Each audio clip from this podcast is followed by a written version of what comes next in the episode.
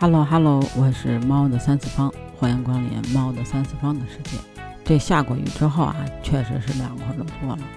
还有两天就该开学了，嗯，新学期即将开始了，就不少家长啊都在给这个孩子置办文具。那不知道您准备好了吗？那您在挑选文具的过程中，有没有被文具刺客给刺到了呢？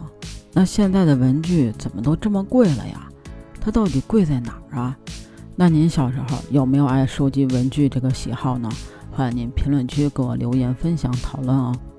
天气热的时候，您可能没有逃过这个雪糕刺客，但是呢，如今孩子开学了，那这文具刺客，那我估计您也八成是逃不掉了。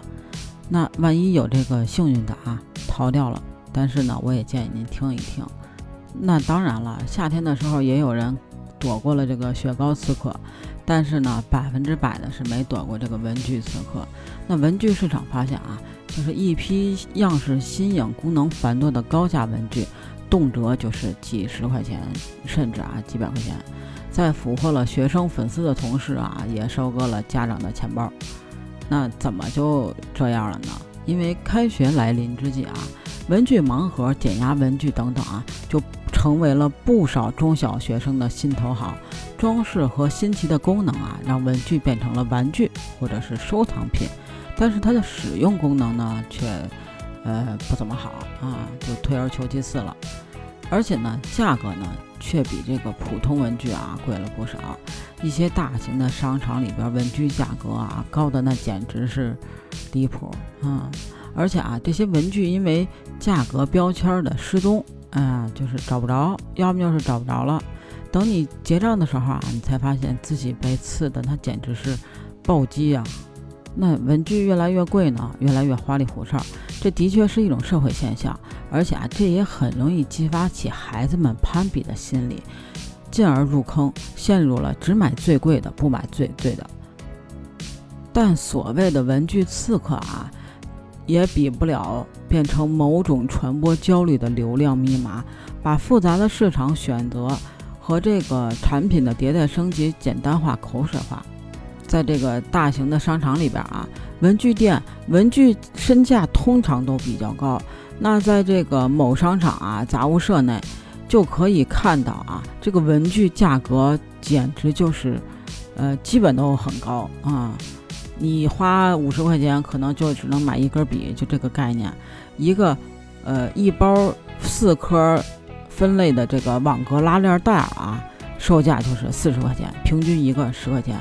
就是以前咱们最普通的那个，呃，蓝色的那种袋子，啊，装个文件呀、资料啊，就那种的，啊，就一个就十块钱。那这个呢，可能就是给你写一个什么数学，哎，学科。语文学科、英语学科就是写一个标签儿，然后一个就要十块钱。那一支圆珠笔啊，就那个米菲版的圆珠笔，水性的，五十块钱啊。一个呃，一支金属的旋转中性笔就要五十块钱。呃，单支的中性笔的价格在十到二十二元不等。你看人那个商店的名字啊，是属于创意文具。新款上架以后呢，很快就会被这个抢购一空。顾客从家长到学生都有，而且是对这个初中生、高中生很有这个吸引力的。比起平价的文具呢，那你说这文具刺客究竟贵在哪儿啊？其实我觉得啊，就应该是版权啊，说白了就是版权，就是比如什么动漫 IP 联名。只要是加入这几个字的啊，基本上这个价格都高于同类的普通文具。就比如《航海王》啊，就是《海贼王》啊，中性笔，它这个售价就是五十五。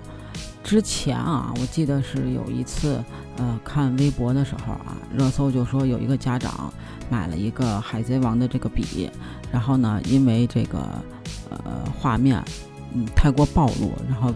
登上了这个热搜，就是这个《海贼王》的这个联名款。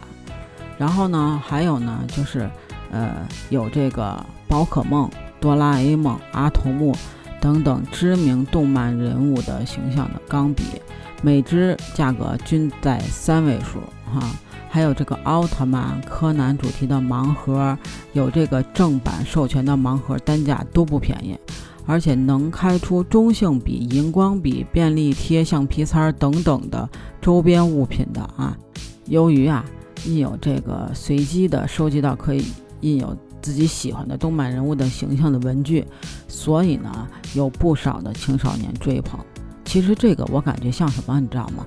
就以前我们小的时候吃的那个小浣熊干脆面，它里边有那个集卡的那个东西，就是比如说你吃一袋，然后有一个什么卡片，当时我记得好像是有那个《水浒传》，然后呢，你有没有可能集齐这个呃所有的卡片？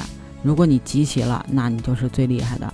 那如果它还是有这个隐藏款，那如果你集齐了这个隐藏款，那你是最厉害的。当时我记得好像是宋江是特别难抽到的这个，那不知道你有没有类似的经历呢？也欢迎你评论区跟我讨论一下，跟我说说你小时候的童年有没有集齐集卡的现象呢？那预知后事如何，请听下回分解喽。